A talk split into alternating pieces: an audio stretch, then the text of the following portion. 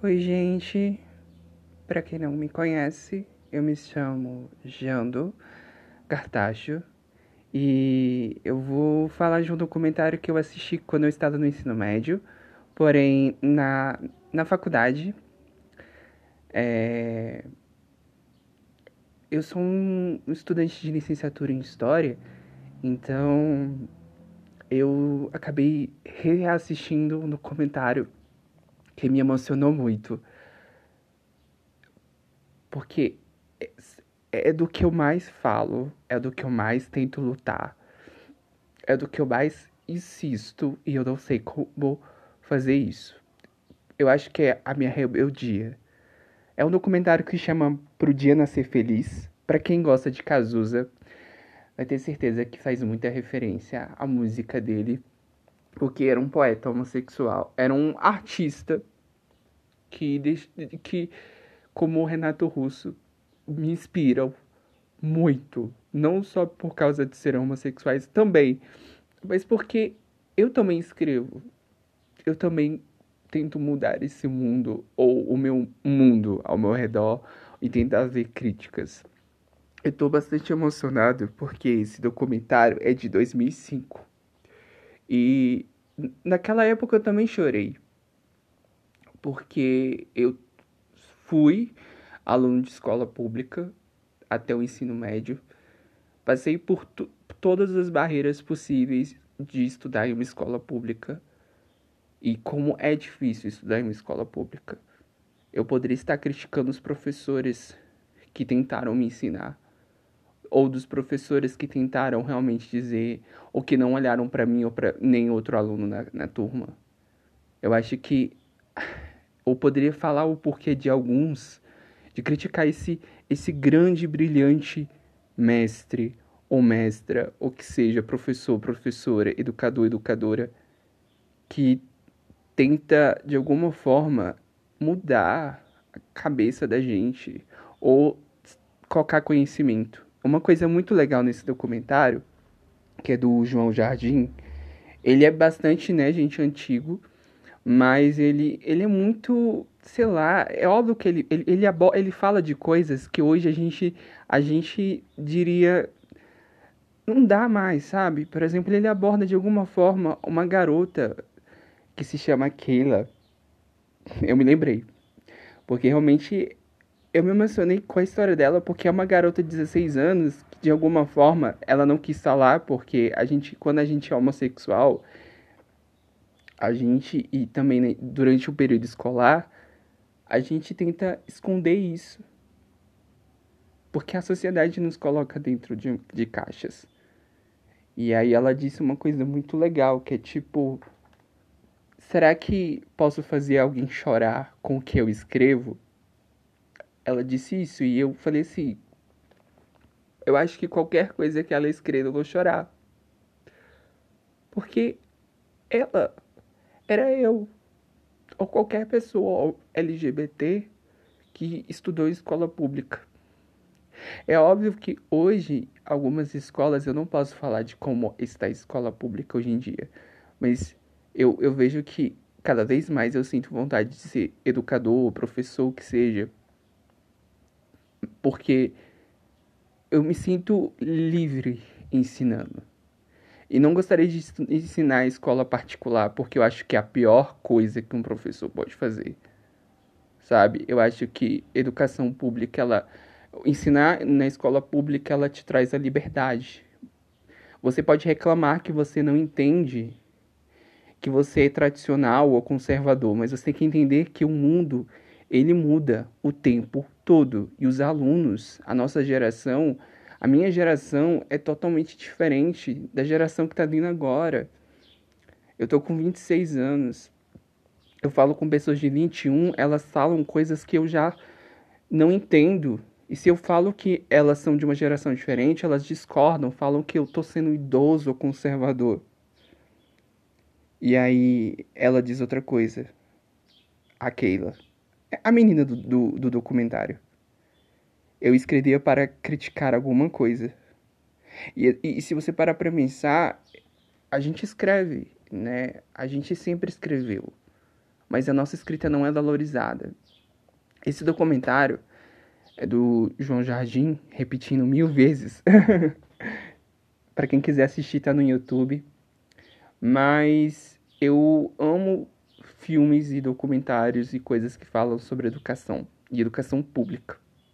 O que eu percebi nesse documentário, mesmo sendo de 2005, é que é o seguinte: eu sou uma pessoa branca.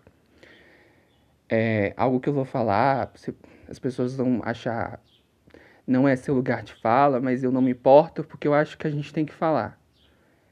Parece que nesse documentário mostra muito bem que parece que onde mais existem pessoas negras, pobres, estudando em escola, as escolas são piores. E onde existem mais pessoas brancas, as escolas públicas parecem que elas melhoram ou elas, sabe? Realmente a periferia tem cor. Um professor da faculdade, Tiago, falava isso a periferia tem cor. Então, quando você ensina numa escola periférica, você não está lidando somente com, com pessoas negras, negras, o que seja. Está lidando com, com doenças da sociedade, com racismo, com machismo. É óbvio que isso existe em tudo, em tudo na nossa sociedade, em todos os cantos. Mas quando você trabalha numa escola pública que é muito periférica, que é extremamente na periferia, você vê cor, você vê dificuldade, você vê extremidades, você vê a criminalidade.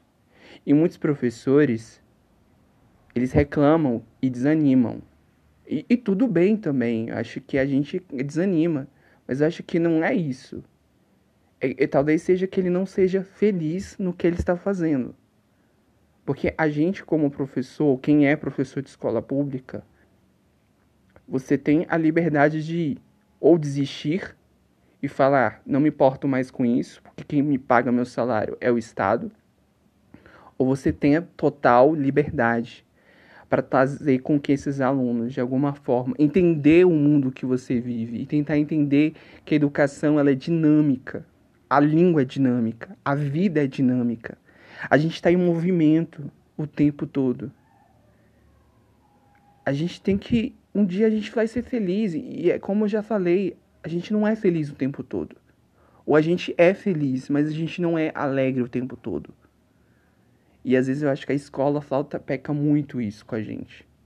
Da gente não entender realmente. Eu me emociono porque falar de educação pública é me ver ali, lendo livros gratuitos que eu nunca teria em casa porque meus pais não tinham dinheiro. É me ver tendo contato com coisas que meus pais nunca falariam comigo. É de ter contato com pessoas que diriam não só para mim, mas para qualquer pessoa. A escola, para mim, sempre foi um refúgio, sempre foi um lugar de conhecimento, que é mas para muitos ainda é um lugar perigoso e também era perigoso para mim. Mas era um lugar que eu poderia ver coisas, ter acesso à cultura, ter acesso à, à criatividade.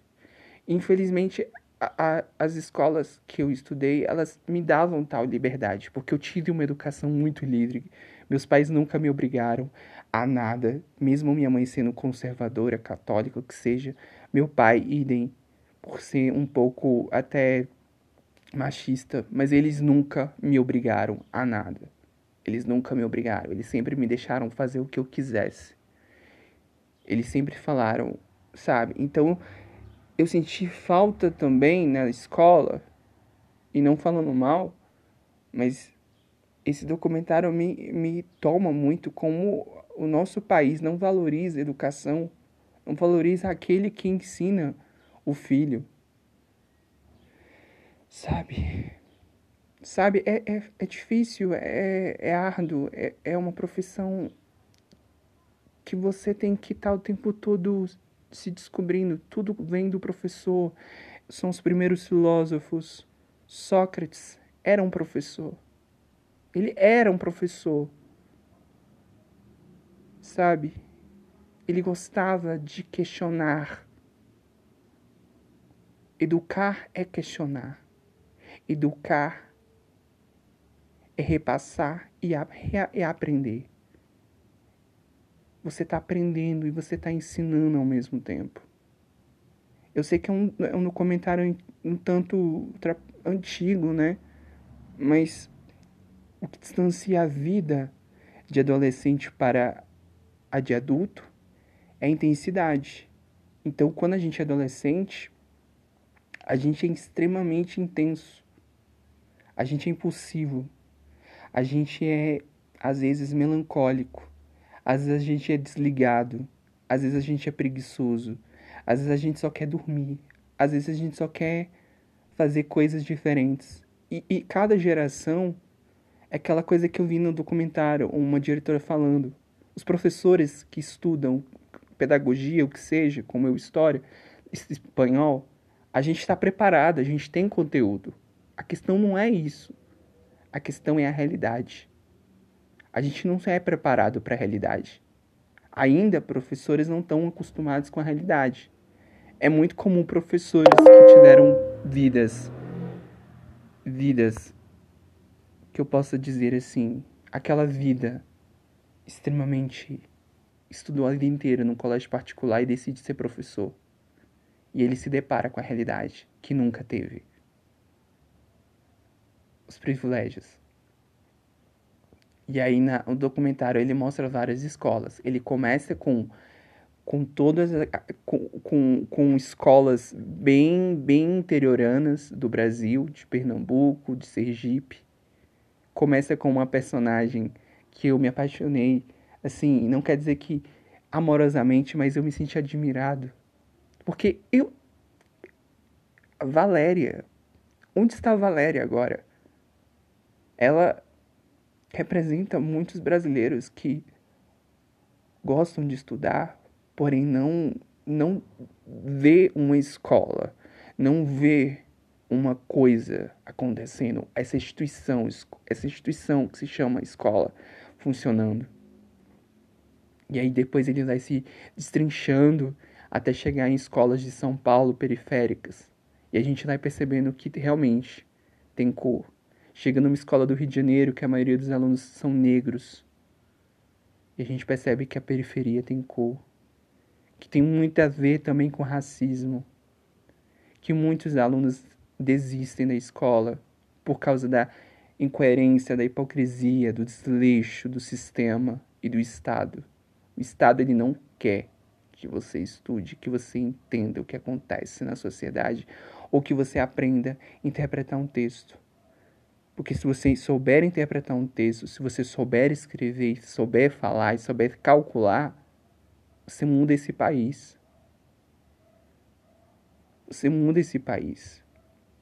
Você consegue ser feliz, mas consegue entender todo o equilíbrio, todas as estruturas que acontecem nesse país. Mas a gente está segregado. Eu percebi isso no documentário. Quanto mais ele chegava em escolas públicas que são de qualidade, parecia que a pele da pessoa clareava, clareava e clareava. Eu estudei em boas escolas públicas e eu via isso. Eu via muito isso. Pessoas, muitas pessoas brancas em escola pública que não, não é problema, não há nenhum problema, mas parece que escola boa tem que ter só gente branca. É um questionamento meu. Talvez não seja algo que eu deva dizer, desculpe-me, mas eu me preocupo. Eu me preocupo porque a metade da população desse país é negra. E a metade dessa população não tem acesso à educação de qualidade. E quando há educação de qualidade, a gente tem muitas pessoas brancas. Pessoas brancas que, de alguma forma, já estão. A vida já estão. Um, serão muito mais fáceis para elas em relação ao mercado de trabalho. E. Eu não sei. Talvez esteja falando besteiras. Eu acho que. Mas é algo que eu percebo. E eu precisei falar. Eu precisei falar porque educação é algo que é necessário ser mudada. A educação não é só feita dentro de sala de aula, dentro de um espaço. A educação ela é feita em qualquer lugar. A gente aprende em qualquer lugar.